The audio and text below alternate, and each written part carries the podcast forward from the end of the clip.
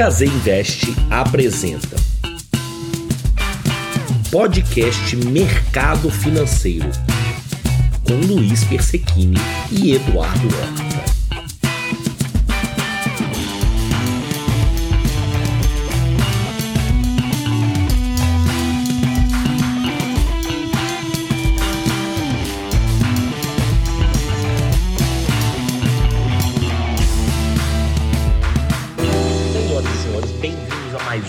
Episódio do nosso podcast semanal. Hoje eu, Luiz Persequini e o Eduardo Horta vamos falar de um assunto que está quentíssimo, que é o arcabouço fiscal, que foi apresentado pelo ministro Fernando Haddad aí essa semana e já teve uma recepção do mercado até que foi positiva. Vamos falar disso, vamos falar de investimento e no final a gente vai falar da mais nova polêmica do senhor Elon Musk e o Twitter. Pois é, o Elon Musk está falando de criptomoeda de novo e agora envolveu o Twitter nessa treta. Escuta para você entender exatamente o que é essa história. E acompanhe, espero que vocês gostem. Lembra de seguir a gente nas redes sociais também, eu e o Eduardo, e obviamente assinar aqui para poder não perder nenhum episódio do nosso podcast. Valeu! Eduardo, vamos começar pela rodada dos mercados aí. Você pode falar pra gente como é que foi a semana aí? Passada, né? Beleza, vamos lá. Bom, semana passada é o seguinte, a gente teve, uh, a, gente teve a bolsa subindo bem com uma boa recuperação, tá? Ela foi uh, é, 3% de alta na, na semana, tá? Eu não considero, gente, eu não considero o dia de hoje, tá? Eu sempre falo a semana anterior, como é que foi, como a nossa live é na segunda, tá? É, o dólar também, 3,20 de queda, e a Bolsa Americana, o, Standard Poor's, que é um dos, dos, principais índices norte-americanos, subiu 3,5% também. Tá? É, semana passada nós tivemos um fechamento de mês também, março, então não, não foi mais, mais uma vez, não foi um mês muito bom para a Bolsa, nós tivemos praticamente 3% de queda na Bolsa. É, o dólar, ele teve queda também, quase 4% de queda, o que é um, é um fenômeno interessante, tá? A gente é, sempre entender, a gente fala aqui, quando um quando os dois vão na mesma direção, tanto bolsa quanto dólar, é, alguma coisa curiosa aconteceu, porque existe uma lógica para um subir e o outro cair. Então, os, os, dois caíram e a bolsa americana aí teve esses mesmos 3,5% de alta. O que, que, é interessante disso? É, é, a gente, semana passada, a gente falou aqui, a bolsa estava atingindo níveis bem baratos. Tá? É, isso não quer dizer que seja momento de entrada, a gente está num momento político muito delicado é, mas que a gente, por todos os índices, todos os múltiplos, tudo que a gente vê, ela se torna interessante para compra. Vai acontecer agora? Não, não acho que seja agora o grande movimento da Bolsa, até porque a gente ainda está carregando uns juros muito altos, é, e isso tem um impacto direto. Mas a gente teve uma movimentação principalmente causada pela, pelo, pelo nosso arcabouço fiscal, ou como diz o Luiz, nosso calabouço fiscal, uh, mas que isso assim teve um impacto positivo no mercado a princípio, tá, gente? Vamos desdobrar um pouquinho isso aqui ao longo, deixa eu só dar uma passada superficial aqui, depois a gente aprofunda nisso. Então, a princípio, teve, uh, teve uma aceitação legal do mercado, depois as dúvidas uh, vieram aparecendo, então trouxe a bolsa uh, para cima e um pouco, e o dólar cedeu um pouquinho, tá? Então, o dólar fechou ali bem próximo dos 5 pontos, e a Bolsa que tinha perdido os, os famosos 100 mil pontos, indo ali perto de 96 mil pontos, voltou ali para 103 mil pontos e hoje especificamente fechou em 101.500 pontos. Que é curioso, né, Eduardo? Que é uma coisa que você tinha falado na semana passada, que eu lembro bem, né? Que você falou, ah, é, nada, tá batendo 96 mil aqui, não custa nada voltar para 103, 104, enfim, né? Não tem como a gente achar que é, vai, vai continuar para baixo, a volatilidade ainda está é, imperando, vamos dizer assim, né? Você tem uma variação aí de 3, 4% numa semana, é, é, bem, bem razoável, né? Para quem está querendo renda, que o seu dinheiro renda ou não renda. É, não, todo mundo quer que renda, mas que né, ou não tomar esse tipo de risco, é o que a gente sempre vem avisando aqui, que ainda é um período muito incerto e muito volátil com relação à, à renda variável especificamente, né? É, 3% pode engolir todo um rendimento que você teve aí nos, na renda fixa nos últimos 3, 4 meses né? Isso nós estamos falando no movimento de uma semana, né? Então, de bolsa. Então, é, temos que tomar muito cuidado. É, vamos observar, o dólar tem um movimento mais consistente, né? A gente vem falando há mais tempo, eu, eu venho batendo nessa tecla que eu acho que o dólar estava caro, é, que eu achava que o dólar ia caminhar para uma, uma estabilidade provavelmente perto ou abaixo de 5. É, apanhei aí de muita gente falando que eu estava louco, muita gente falando que o dólar tá barato, eu não acredito. Eu acho que cada vez mais, é, principalmente com a questão da estabilidade fiscal e um pouco menos de confusão assim no governo como um todo, é, tiveram outros fatores aí que foi a volta do relacionamento externo na parte de exportação de carne para a China, algumas coisas aí que podem ter impactado também, né, o dólar de alguma forma. E eu acho que o dólar, é, a tendência dele é essa mesmo, tá? A bolsa, ela realmente está sofrendo as intempéries da volatilidade do mundo hoje, né? Muita, vamos dizer assim, Eduardo, aquilo que você colocou. Hoje o dólar ele está pautado mais pela, é, pela política interna e, e o, né, a economia interna e, o, e, a bolsa me parece mais pautada pela economia externa, tá? Nesse sentido. É, ou seja, tem outros lugares melhores para investir, o pessoal está investindo nos Estados Unidos, está investindo em título lá fora, mas o dólar me parece que está sendo mais pautado pela é, a maior estabilidade interna do Brasil, principalmente depois de apresentado aí a, é, é, a nova regra fiscal, que ficou aí, foi, foi, muito debatida, né? Teve, vamos falar disso um pouquinho agora. Deixa eu só, antes, antes da gente entrar nesse ponto, então, Luiz, deixa eu só colocar o que você estava falando uh, aqui um pouquinho, que é o seguinte, é, é, deixar claro esse, esses movimentos, que é o seguinte, a gente, eu falei aqui que poderia voltar para 103 mil pontos, bolsa, mas a gente tem movimentos especulativos, tanto em bolsa quanto em dólar. Temos? Temos, gente. Claro que temos. Tá? Vocês têm alguns movimentos maiores de tesourarias, de fundos, é, alguns movimentos rápidos é, de mercado externo, mercado interno. É, mas, de uma forma geral, os números eles têm fundamentos. Tá? Não, não é à toa que a gente tem uma bolsa ali próximo dos 100 mil pontos. E não é à toa que a gente fala, está caro, está barato. O mesmo vale para o dólar. Tá? Então, quando quando, quando a gente discutiu isso, quando o Luiz bateu nessa tecla lá no começo, gente, o dólar não está, é, não vai explodir, fiquem tranquilos, porque com a mudança de governo, muita gente se sentiu insegura, muita gente é, tem muito medo do que, que, do que, que é, o, o, governo Lula poderia fazer. Uh, e falou, não, vou deixar eu tirar meu dinheiro daqui. A gente viu um movimento muito grande, eu como gestor passei por isso, clientes meus me perguntando sobre mandar o dinheiro todo para fora. É, mas não é, não, não, a gente não pode ter esse plano, principalmente a gente que está nesse mercado. Por quê? Porque uh, tudo tem um, um porquê de estar tá naquele patamar. Tá? Existem fundamentos macroeconômicos que justificam ou não é, você ter aquele movimento. Tá? Então, quando a gente fala a Bolsa subiu de 96 para 103 mil pontos, teve sim um movimento, não, não 100% especulativo, mas de boas expectativas com o novo arcabouço, tá? Que também, vamos falar dele. Mas, é, ao mesmo tempo, é o seguinte: isso precisa se confirmar ao longo do tempo, porque isso indica que com o novo arcabouço a gente vai ter menos pressão inflacionária, que as contas vão começar a se ajustar, então isso vai trazer a inflação para baixo, com isso os juros podem cair.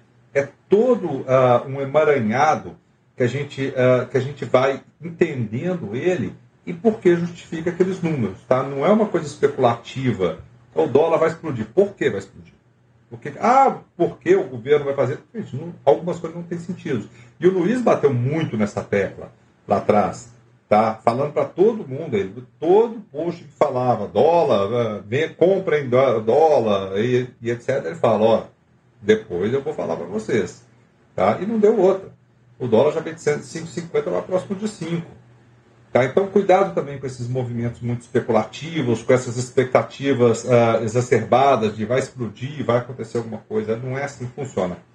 Cuidado com os profetas do apocalipse, né? Cuidado com os profetas do apocalipse também. Tem que tomar cuidado. A gente está sempre. Se a coisa estiver ruim, estiver boa, a gente tem que ter parcimônia para poder analisar ela na forma como ela estiver, né? Tem uma pergunta aqui: o que esperar da Selic na próxima reunião? Será que ela vai abaixar? Olha, É, eu acho que ainda é cedo para cravar. A gente da última vez cravou, né, Eduardo? Eu acho que ainda é cedo para cravar. É, eu acho que assim tem alguns, algumas questões é, importantes aí, né? Primeiro, saiu uma pesquisa hoje falando que mais de 80% da população brasileira concorda com quando o Lula critica os juros altos, eu acho que isso é virou uma, um óbvio, lulante, platitude agora falar sobre isso. Todo mundo acredita que o juro esteja mais alto do que deveria estar. Né? Talvez menos o, o, o Roberto Campos Neto, presidente do Banco Central, que deu até uma declaração que eu achei péssima esses dias, semana passada, falando que ah, para alcançar a meta o juro tinha que estar 26%. A gente tirou um número da, da cartola, assim, falando uma coisa meio alarma, alarmista, que eu achei que não tinha nada a ver essa declaração. Acho que ele, ele mandou mal, literalmente, nessa, nessa declaração, meio que tentando se justificar, assim, entendeu? É, eu acredito que se a gente caminhar para o formato onde o mercado entende, já entendeu que esse arcabouço fiscal vai, é, é, é, positivo, ou pelo menos ele não é negativo, que é um, que era um, que era um, existia uma expectativa muito ruim, né? É, por, por, parte de alguns players aí do mercado. É, e se o governo mostrar que ele tem condições, número um, de aprovar ele é, dentro e mais ou menos das, das diretrizes que ele está sendo colocado. Mas mais que isso, não só aprovar, mas executar, né? Porque o arcabouço, ele, ele, a gente vai discutir ele um pouquinho mais, mas ele conta com algumas receitas é, novas. Né, para poder equilibrar as contas, né? Hoje mesmo o Haddad estava falando aí sobre taxação de jogos é, de aposta, de casas de aposta, quase falando em arrecadar entre 12 a 15 bi. Ele conta com algumas coisas é, algumas receitas novas para equilibrar as contas. Então, isso a gente precisa identificar como que vai caminhar também. Se essa parte da receita caminhar bem e a parte do, é, do próprio arcabouço também caminhar bem pelo Congresso, eu acredito sim que pode haver uma redução na próxima reunião. Tá? Mas a gente ainda está no si e ainda vai, vai precisar de, de, ver algumas coisas, como elas vão caminhar nas próximas semanas. Eduardo, o que, que você acha? Olha, é, eu, eu tenho.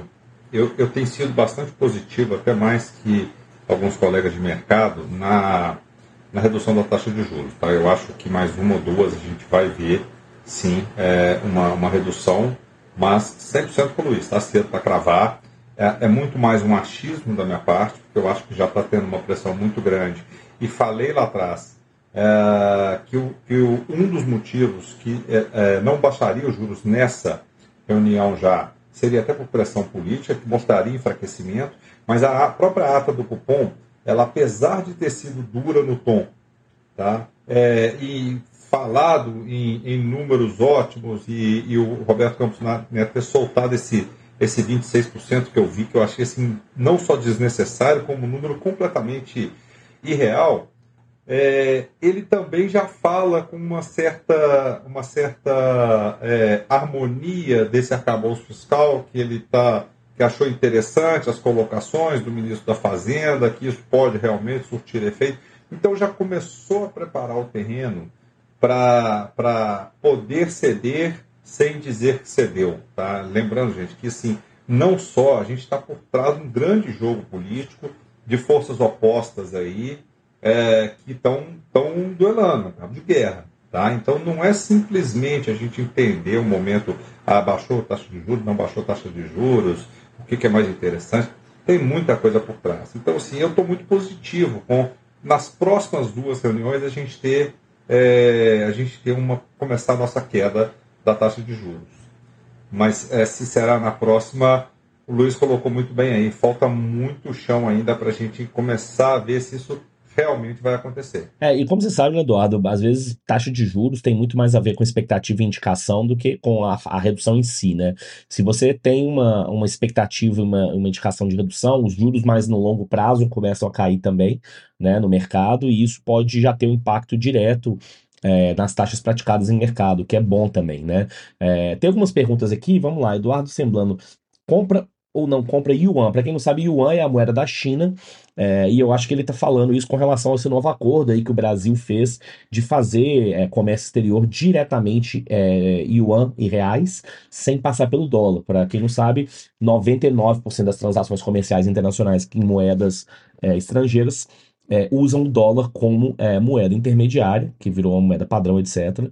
É, e já existe um movimento da China e de outros países de começar a fazer trade direto ou negociações diretas entre as moedas para poder não necessariamente fortalecer o dólar nessa situação. Eu acho sim, cara, que é muito difícil dizer Por quê? Eduardo trabalha com câmbio muitos anos aí, ele vai poder me falar também, até melhor que eu. Câmbio é, é uma coisa muito complicada, porque existe uma coisa que se chama liquidez, que ela pode, por mais que eles falam, ah, tirar o, o dólar vai reduzir o custo de transação, porque você precisa converter de reais para dólar, de dólar para yuan, né? E aí tem tempo, e você reduz o custo dessa operação como um todo.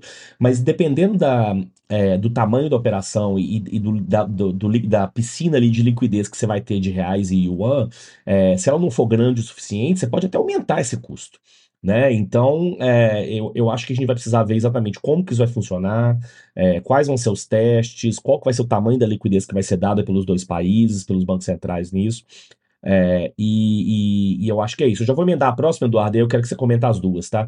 É, qual o preço do dólar deveria estar, já que ele está muito caro? 4,70, 4,50. Eu acredito, já falei isso aqui algumas vezes, isso não é uma recomendação de investimento, mas o Luiz Eduardo acha que o dólar por volta de 4,50 é um dólar mais ou menos de equilíbrio hoje, tá?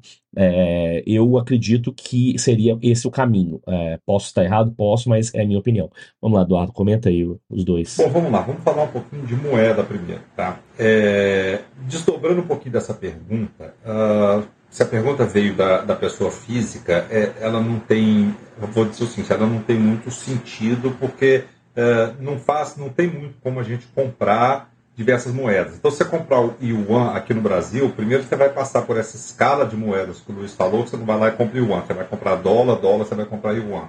Então, são, são pernas que você vai fazendo que para você ganhar dinheiro e fazer a conta inversa, se ele subir 5, 10%, às vezes você não está ganhando ainda. Tá? Então, esse é, um, esse é um primeiro ponto.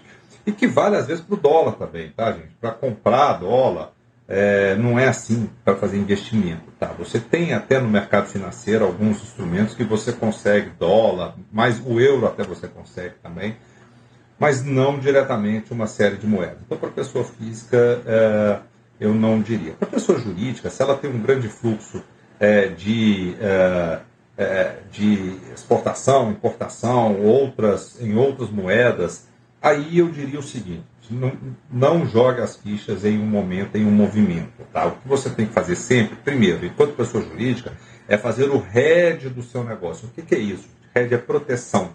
É você proteger o seu negócio. Então você vê se existe um descasamento das suas compras e das suas vendas em reais e moeda estrangeira, e com isso você usar instrumentos do mercado financeiro que você combina os dois. Tá? Então, é, enquanto pessoa jurídica, nunca ache, sempre proteja. Enquanto pessoa física, você vai ter esse movimento. Então, é, eu não faço essa indicação. Quando eu faço, às vezes, um pouco é, no mercado financeiro, é porque existem instrumentos, fundos de investimento, fundos de investimento lá fora, alguns acompanham em dólar, é, que você botar parte dos seus investimentos em moeda são bons para você diversificar. Agora, tem a segunda parte que é, está caro ou está barato? É, isso é muito comum a gente no mercado financeiro ouvir essa pergunta. Poxa, eu vou viajar para o exterior, compro compro dólar agora, falo, olha, vai, vai comprando, compra um pouquinho, você quer levar o quê? Mil dólares? Compra 100 todo mês. Dez, dez, meses antes você começa a comprar. Isso. Então, assim, é, é muito difícil, até porque esses movimentos especulativos que eu estava falando aqui, eles acontecem muito rápido. Quando eu falo que uma bolsa está barata em 100 mil pontos, uh, que ela pode ir para 120, 130 mil pontos, eu estou falando em meses. Eu não estou falando, essa, eu, eu, assim, ela ter acertado o número que eu falei em uma semana foi um movimento totalmente especulativo, que eu falei, nada impede de ir. Mas com certeza ela não vai subir para 120, 130 mil pontos em 15 dias, a não ser que alguma coisa. Então é sempre movimentos longos. A gente, assim, é, é, a economia ela se baseia muito em. em é, o Luiz usou uma expressão semana passada que é, é, é a, do cargueiro, a do, do cruzeiro e da lancha. Tá? Um cruzeiro um navio, ele vai ter muita dificuldade em fazer movimentos, ele não consegue virar de uma hora para outra, já a lancha vira. Então, esses movimentos, quando você estrutura eles, são movimentos de difíceis mudanças. Você está pensando é lá na frente, fazer movimentos lentos, fazer a coisa acontecer. Tá? Então, essa é a questão de moeda também. Então, ah, eu vou viajar daqui a um mês. Pô, faz a menor diferença comprar hoje, comprar daqui a 15 dias. Então, assim, saiba que comprou, acabou, para de olhar. Porque a regra, a lei, o mercado tem uma lei. A partir do momento que você comprar, vai despencar no dia seguinte. Vai para metade do preço que você comprou logo depois. Então, e se você é não comprar aí. hoje, vai subir é amanhã. Isso. Então, assim, brincadeiras à parte, gente, é muito isso. E respondendo a segunda pergunta, Uh, eu, eu, eu acho que eu e o Luiz pensamos da mesma forma, mas eu tenho é, no que ele falou um pouquinho de, de, de divergência, que é o seguinte. É, eu acho que está no ponto está no ponto normal dele, tá? assim como é o que eu falo, os movimentos, os grandes movimentos, eles levam todos os preços para um preço de ajuste. Só que, o que, que eu acho que, eu, que o Luiz quis dizer, que eu acho que a gente é bem alinhado com isso, é, o, o, o, grande movimento macroeconômico, nós estamos num momento que nós estamos com poucos investimentos no, no Brasil, pouco dinheiro de fora, seja em bolsa, seja em infraestrutura. É, o Brasil rodou muito mal durante muito tempo, a gente está precisando proteger é, o dinheiro lá fora. Uh, os Estados Unidos estão com juros de quase 5%. Então, tudo leva a crer que, o, que a, a, moeda tende mais a cair do que a subir. Tá? Então, se a gente atrair mais investimento, poxa, o dólar vai cair, certamente, porque vai entrar dinheiro. Estados Unidos começaram a baixar os juros um pouquinho, a mesma coisa vai acontecer. Tá? A nossa é, é, a gente entrar no momento de, ah, os juros estão baixando, isso é ruim, é, mas por outro lado, a bolsa vai começar a subir, ela está muito barata. E a bolsa a gente olha não só em reais, isso. às vezes a gente olha em dólar também. Isso é um, isso é um indicador que a gente olha. Então tende a subir. Então, é, eu concordo com o Luiz, o 4,50 é um número uh, relevante para o dólar se você estabilizar o seu país. Tá? Mas é, hoje, tanto a bolsa e aí, uh, 96, 101, gente, não faz a menor diferença, tá? Isso aí para mim é a mesma coisa. O movimento é macro. É, exatamente. E dólar também, o dólar tá, tá perto de 5, uh, 5, 5 e 10, assim, também não tem diferença, 4,95. É, estou falando de grandes movimentos. Tá? Então, acho que está no momento é, de equilíbrio por, por tudo que a gente está vivendo, assim como a Bolsa, mas acho que tende, é, o dólar tem um bom da mesma forma que eu falo que a bolsa está barata, o dólar tem um espaço para cair aí se a gente conseguir fazer o, o dever de casa. É, o Basso falou aqui, né? Ele tinha falado 5,10, ele falou entre 4,80 e 5,20. É um cenário, cara. Eu acho que é um cenário possível, totalmente plausível pro, pro curto prazo. É, tá, eu, eu, eu, disse assim, o Eduardo falou 4,50, estou falando de grandes movimentos de equilíbrio de longo prazo, entendeu? É uma tendência, mas um cenário de curto prazo, eu acho que esse cenário que você colocou aí é 100% possível. Tem uma pergunta aqui do Márcio, que é esse acordo China é, com a China que a gente falou aqui, né, da moeda pode contribuir com a entrada de produtos vindos do AliExpress Cara, sendo bem sincero, eu acho que esse acordo ele tem mais a ver com parte agro, tá? Nós estamos falando com exportação de proteína, a gente está falando para a própria exportação de grãos, para os grandes exportadores brasileiros, para o Brasil seria a grande vantagem dele. Né? Para a China, sim, obviamente, né? ele teria essa questão dos produtos de lá vindo para cá. Mas eu acho que sim, o volume de AliExpress e Shein versus o volume de soja e carne é incomparável, tá? Nós estamos falando de é, centenas de bilhões de dólares contra alguns milhares ou centenas de milhares de dólares, entendeu? É, então, é isso aí, algo mais commodities. Eu acho que esse que é a grande questão ter esse acordo e, como eu falei, ele tem tudo para potencialmente sim reduzir o custo e facilitar, mas o diabo está nos detalhes, né, Eduardo? Como a gente fala, vai depender muito aí como, é, como vai funcionar. E vamos lembrar que os Estados Unidos também, ao mesmo tempo, pode e já falou em é, retaliar de outras formas, né? Então, isso ele pode fazer retaliação de outras formas via importação de produtos brasileiros, enfim, tem várias. Geopolítica, ela não é de um movimento só, né? Normalmente são várias coisas acontecendo ao mesmo tempo é, que acabam dando um resultado que pode ser o não esperado. Mas vamos voltar para o arcabouço fiscal, Eduardo. A verdade, a verdade é que o consumidor brasileiro está puto de ver o seu drone de R$ 99,90 parando em Curitiba e ele tendo que pagar mais de imposto do que o próprio preço do banco. Exato. Eu acho assim, né? Essa questão a gente pode até fazer uma live separada aí, depois podemos trazer até a Duquesa de Texas aqui, porque ela adora falar dessas blusinhas aí da, da Chain.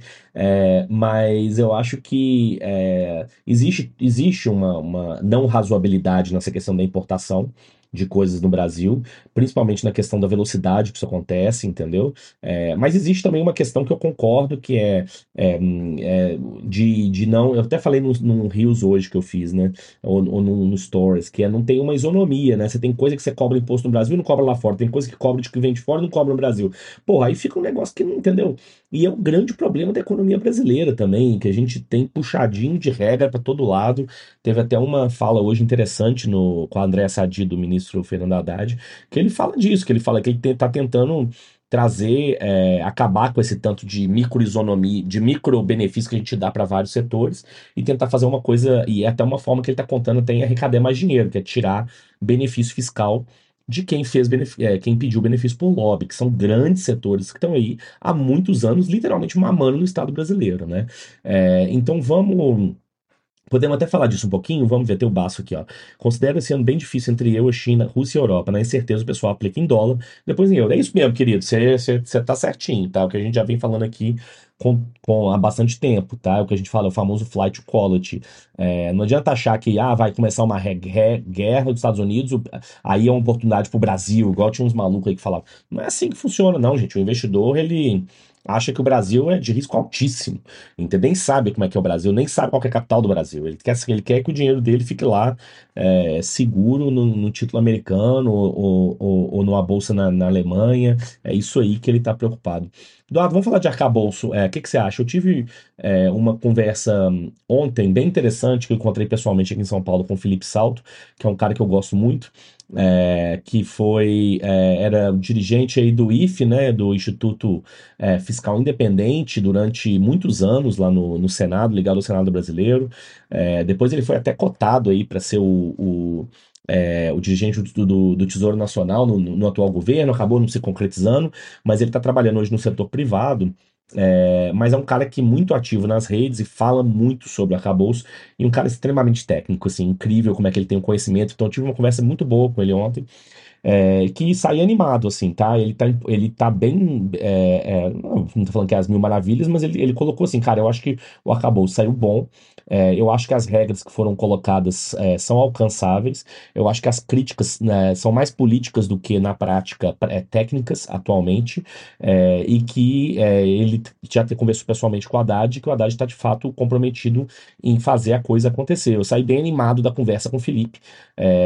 Só explicando aqui de forma generalista, né, do arcabouço, novo arcabouço fiscal, que é a regra que vai substituir o teto de gastos.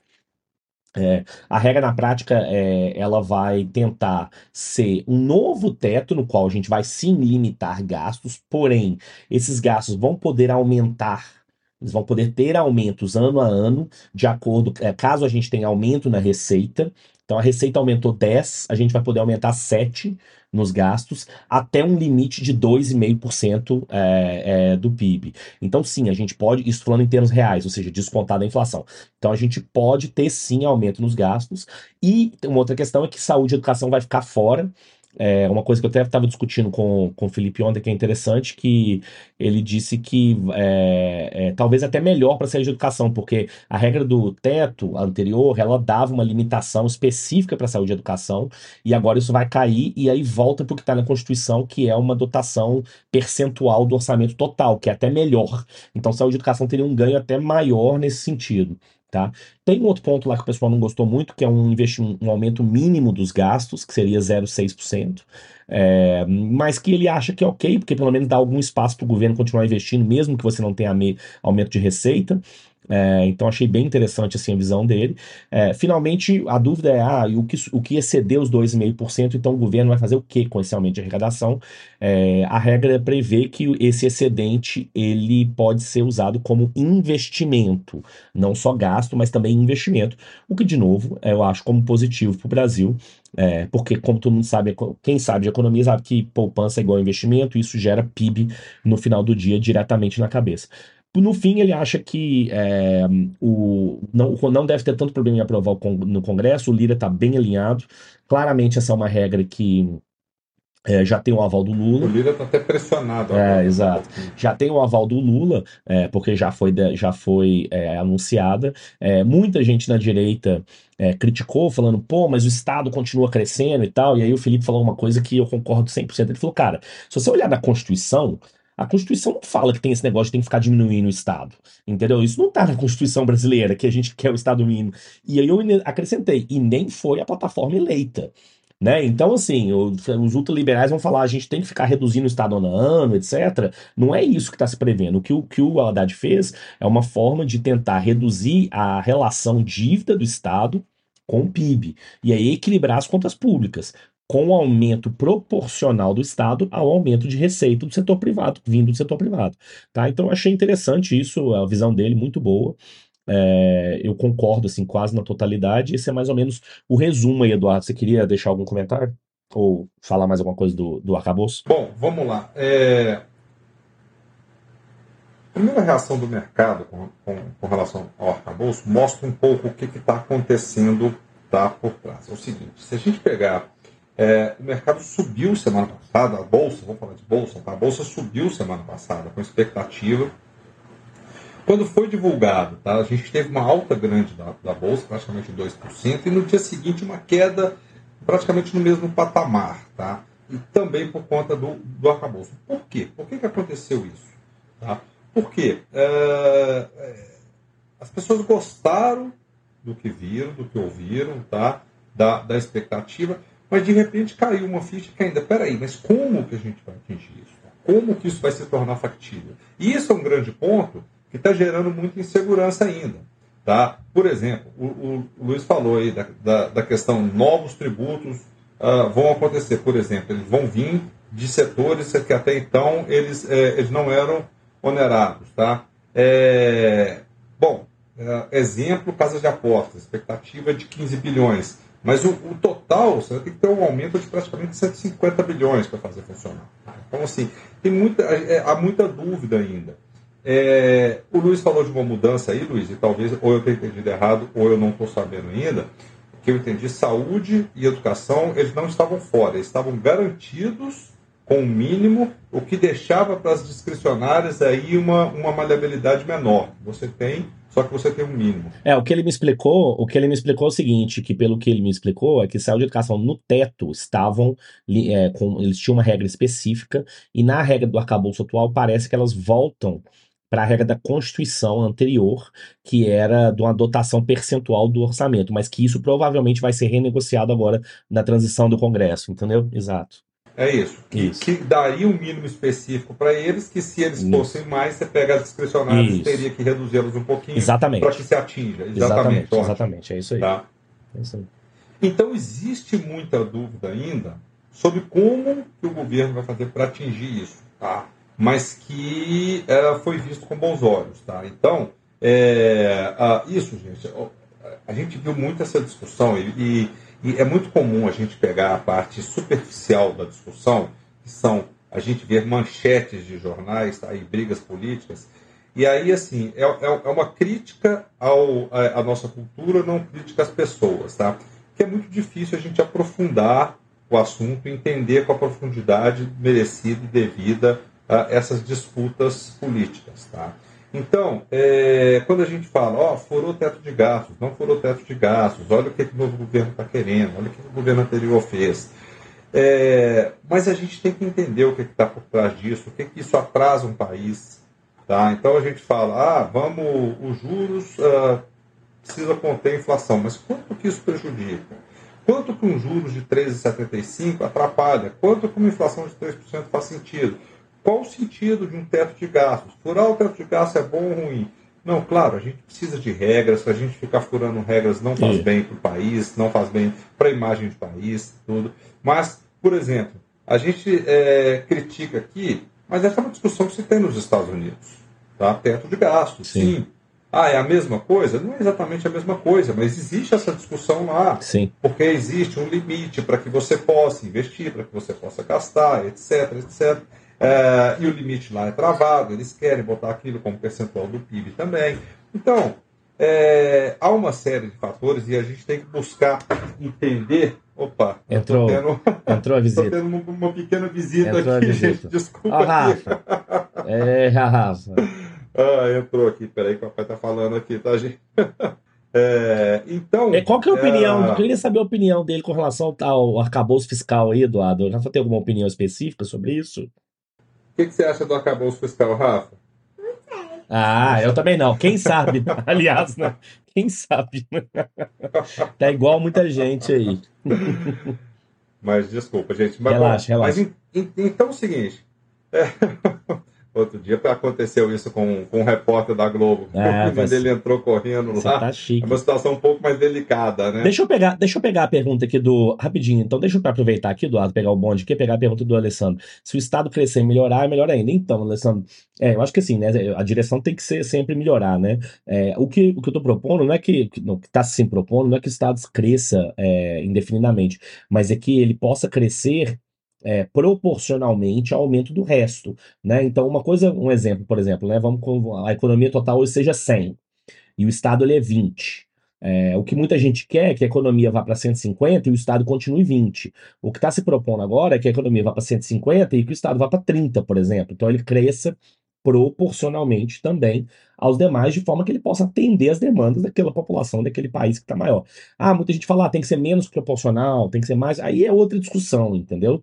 É, e eu acho que é isso que está, na, é, inclusive, agora na, na regra atual. Tá? Ele fala da, da, carga tributária do Canadá, que é alta, realmente alta para a pessoa física, principalmente. Tá? É, e, enfim, é isso. Estão falando, chamando o Rafa de fofo, e, é, mas foi mal, Eduardo. Manda lá, e aí? Não, é isso.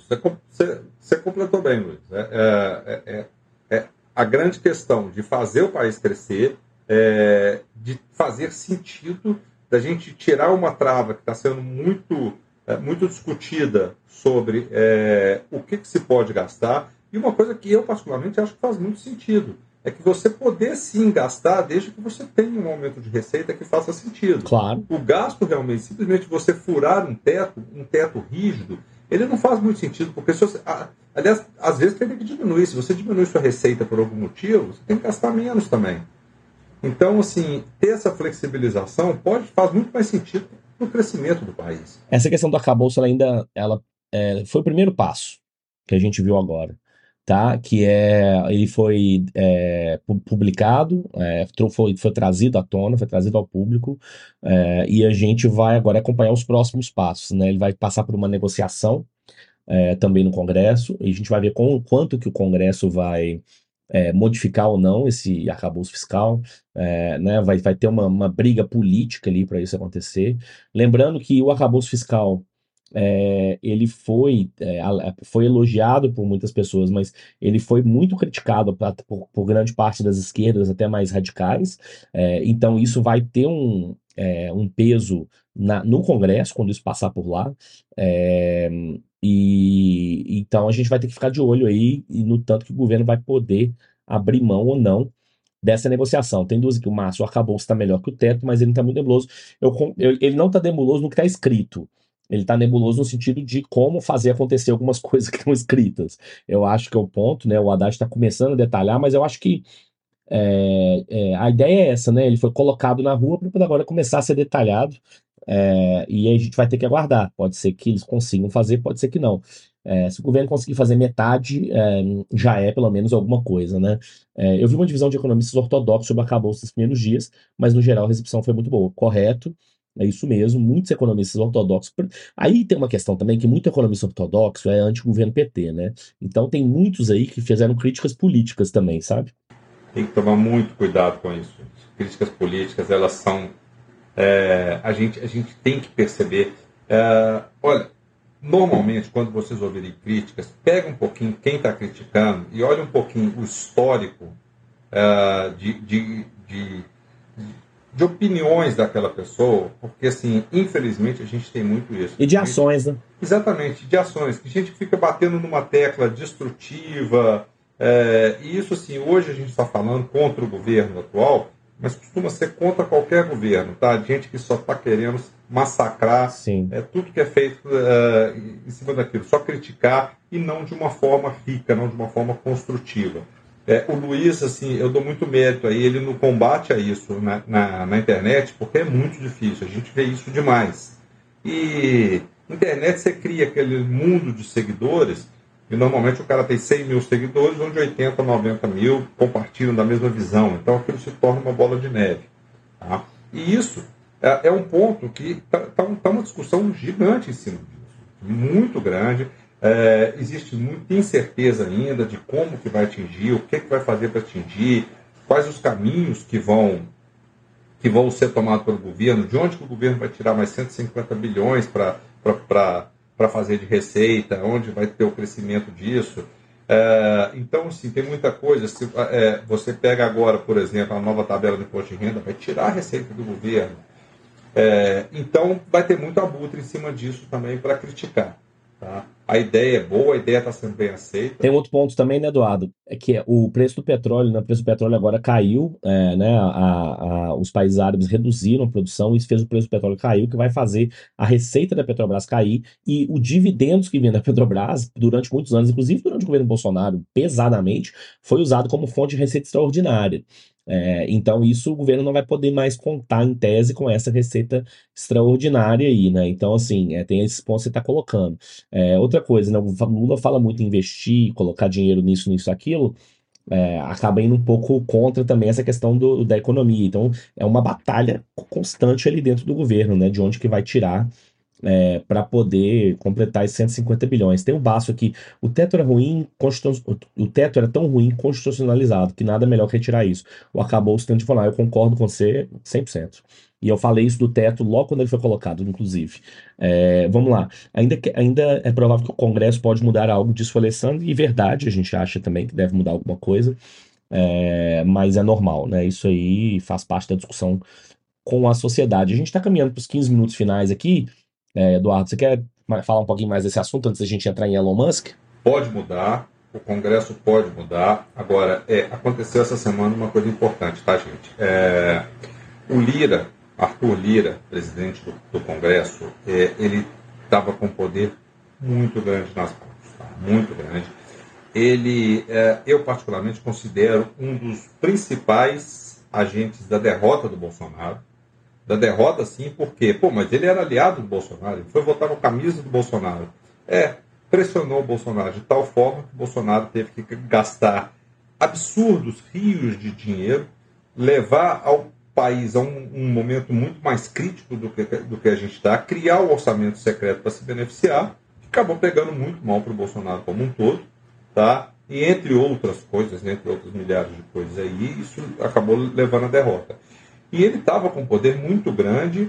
É, quando o Lula entrou, ele teve que é, fazer muita articulação, conversar muito, aceitou a reeleição do Lira, que já tinha é, articulado, já estava com grande parte da, da bancada ao lado dele, se reelegeu, tá? Só que nós tivemos um racha no Congresso recentemente, boa parte do que era a base saiu, então o próprio governo já viu ali uma possibilidade de enfraquecer o Lira, que é importantíssimo que isso aconteça. Gente, é, não confunda o que eu estou falando, oposição é sempre importante, tá? É, é importante você ter margem de manobra, negociação também é muito importante, mas o que a gente tem no Brasil é outra coisa completamente diferente, tá? E isso é histórico, tá? É, é, é Arthur Lira, Eduardo Cunha, Rodrigo, uh, me fugiu aqui o sobrenome dele, o, o último antes do, Maia, do Rodrigo Maia. Maia. Então, assim, todo mundo, nós estamos falando de gente querendo levar o seu, querendo para sua base, querendo é, dinheiro de alguma forma. Todos os presidentes participaram de, de, de, compra de voto de alguma forma, através do Congresso. Infelizmente, a gente tem, tem esse histórico aqui no Brasil. Então, assim, é importante sim que a gente tenha oposição, que, a gente, que é, é um, um, presidente é, que tem todo mundo nas mãos é ruim para o país, claro que é. Claro que vai conseguir fazer muita coisa, mas se é, pode acabar indo por, por caminhos tortuosos. Não, não, não, não, quero entrar muito nesse mérito, não. Tá? Mas então, falando aqui, com esse enfraquecimento, você acaba, é, se o governo souber articular bem, vai conseguir ter mais poder de barganha para conseguir passar é, esse, esse, esse arcabouço, esse projeto, é, e de alguma forma começar a caminhar logo. Aí a gente volta na pergunta lá do começo da nossa live, que é, vocês acham que na próxima reunião, se as coisas encaixarem rapidamente, eu acredito que na próxima reunião a gente já possa começar a ver uma queda de juros. Pode. Tá? E não só queda, tá, gente? Vamos lembrar que assim, o, o Luiz falou muito bem. É, a expectativa ela é muito importante. Então, expectativa, tamanho. Então, é, a, a, queda pode ser de 0,25, que não faz nem cosquinha, pode ser de meio, pode ser de 1. Então, tudo isso faz diferença. Se o mercado está muito animado, espera que caia um, caia meio, vai ser ruim. Então, tudo isso aí é, é, faz parte do nosso, do nosso contexto é, político-econômico. Tá? É isso aí, senhor. É isso. Eu acho, eu acho que a gente pode, pode, pode entrar no, no, no novo símbolo do Twitter agora, falar um pouco do seu Elon Musk. Para finalizar aqui nosso papo, nossa live barra podcast, vamos falar de um assunto mais lúdico, né? Nosso querido polêmico, que não querido por muitos, querido por alguns, polêmico, bilionário Elon Musk, dono do Twitter, pagou 44 bilhões de dólares para ter amigos. É, e aí resolveu fazer o que hoje, gente? Ele foi, trocou o símbolo, a logo do Twitter na web. No mobile ainda não está assim, mas na web, desculpa, pelo daquele passarinho azul passou para ser um cachorrinho, parece um é, um Shiba, né? Ele é um, um, um, cachorrinho que é o símbolo conhecido da moeda Dogecoin, que é uma criptomoeda aí até polêmica, que começou como um meme, etc. E o próprio Elon Musk já tinha sido muito criticado por ter falado dela já várias vezes. É, ele entrou no hype aí, é, de, de promover essa moeda, de falar dela, de não sei o que, virou tipo um meme na internet. É, e aí o que, que aconteceu? Ao fazer isso, obviamente, a moeda, a criptomoeda, valorizou quase 30%, porque aí o povo foi polvorosa, né? Elon Musk vai começar a investir, é, o Twitter vai comprar Doge, todo mundo foi na loucura de é, comprar achando que poderia ter algum tipo de retorno, mas que muita gente não sabe é que no dia de hoje, inclusive, saiu uma outra notícia aí, que foi que o Elon Musk está sendo processado por um grupo de investidores que se sentiu enganado por ele por comentários que ele fez com relação à própria Dogecoin é, no passado, incentivando a compra da moeda, incentivando, é, falando que ela iria para a Lua, né, que é o famoso aí da galera do cripto, né, para a Lua, etc. Colocando o meme dela o tempo inteiro no Twitter dele, falando que ia voar etc. E aí o pessoal se sentiu lesado depois que na prática ela despencou. Eu estava olhando o histórico aqui, essa criptomoeda chegou a valer 3 dólares e 50 e nesse exato momento ela vale por volta de 8 centavos, é, e no auge aí de 2021. É, então você tinha muitos milionários que viraram pobres de novo, que poderiam ter as que, que tinham essa moeda. E aí o, o Elon Musk está sendo processado pelo valor de pela bagatela de 258 bilhões de dólares, que é praticamente a fortuna dele inteira, né? É, então, é, o que muita gente fala é que ele fez isso hoje como meme, como brincadeira, mas também de uma forma de esconder aí essa notícia, que aí se você procurasse no Google lá Elon Musk Doge, iria aparecer a notícia do Twitter e não a notícia do processo que ele pediu para ser, é, ele fez um pedido com os advogados dele para o processo ser é, é, arquivado, mas que ainda não foi decidido. Mais uma vez, veio aí o Elon Musk, senhor, interferindo no mercado. E aí muita gente fala, ah, mas o mercado de cripto não é regulado, então ele não pode ser é, considerado culpado por isso. Eu discordo e acredito que tem muito advogado aí que discorda também, tá? Porque se você for nessa toada, qualquer vendedor de terreno na lua também não poderia ser é, ser culpado por vender terreno na Lua, né? Porque o terreno na Lua não é mercado regulado nessa ordem. Ou seja, você na prática está cometendo um estelionato. Quando você fala para subir, ou que uma coisa vai subir, vai explodir. Primeiro que ele não tem nem certificação, né? Vamos lembrar aqui que ele não pode nem recomendar investimento, né? Se for direto lá para a regra, né? É, segundo que ele é, não, é, é, pode, ser, pode ser considerado como uma forma de enganação mesmo, entendeu? Um estelionato ali. E ainda mais se descobrir que ele fez compras ou vendas o que não me surpreenderia durante esse período aí. Então é isso, senhores. Essa é a polêmica do dia aí com relação a Dogecoin, criptomoeda, com relação ao Elon Musk. Eu fiz um rios específico sobre isso, depois vai no meu perfil aí e dá uma olhada, quem quiser. Mas o que indica, leva tudo a crer que o senhor Elon Musk ainda não acabou de tentar ferrar com o Twitter. Ele agora resolveu, inclusive, trazer mais uma alcunha pessoal para dentro da plataforma que ele pagou 44 bilhões e que hoje não deve estar valendo 10. É, tinham que uma. É, bom ouvir vocês falando sobre, não tinha entendido, obrigado. No, no final, Luiz, me responde seu canal financeiro, por favor. Você acabou. Gente, já falei isso algumas vezes no meu perfil. O canal ainda existe, ele está lá, mas não tem vídeos novos e não tem previsão de ter vídeos novos por enquanto. Por quê? Porque uma total é, incompatibilidade de agenda entre a Nilson, ele está fazendo outras coisas, a gente mora longe agora um do outro, etc. É, ah, vocês brigaram? Não é isso. Ah, o canal vai acabar? Não, pode ser que ele volte um dia, eu não vou cravar que ele acabou. Mas, por enquanto, vocês vão ter que se contentar comigo e com o Eduardo aqui na, no Instagram e, e, no, é, e no, no podcast e outras redes aí também, que eu tô também muito ativo sempre, no Twitter. E mais no futuro aí próximo, a gente vai ter outras formas de interagir também mais, mais próximos. É, estarei na semana que vem em BH, no qual a gente pode fazer já direto ao vivo aí, próximo próximo live barra podcast, Eduardo, e podemos falar aí, eu acho que a gente vai ter umas polêmicas interessantes, vai ter coisa de desenvolvimento do arcabouço fiscal essa semana, né, e, e eu acho que vai ter muita coisa que a gente vai poder discutir na semana que vem é, com relação à economia brasileira, mas do meu lado é isso. Mais algum recado, Eduardo? Mas sim. Só uh, quando, quando o Elon Musk fala que esse não é um mercado regulado, mais ou menos, tá, gente? Já está bastante regulado.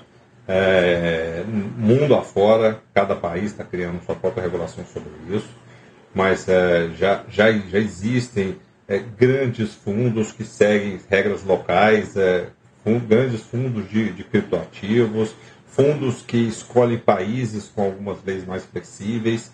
Então, não é muito verdade. Tá? É, recomendação de investimento é muito sério. Tá? Você tem isso ao longo do, do do, do mundo, mundo afora, ao longo dos países, assim, é muito regulado. No Brasil, você não pode, de forma alguma. É claro que a gente sabe que isso acontece, tá, gente? Tem algumas casas de research aí que uh, gostam de vender também é, desastres para que você possa, mas nem sempre é permitido, tá, gente? Então, é, é isso é regulado, sim, o que ele está fazendo Uh, não é não, não, não é correto, alguém brincou aí, estava comprado. Existe um grande fundo de verdade nisso também. Com certeza. A gente sabe disso. Essas especulações sempre tem alguém brincando com muito poder para isso e que se beneficia de alguma forma com isso, sabe a força que tem.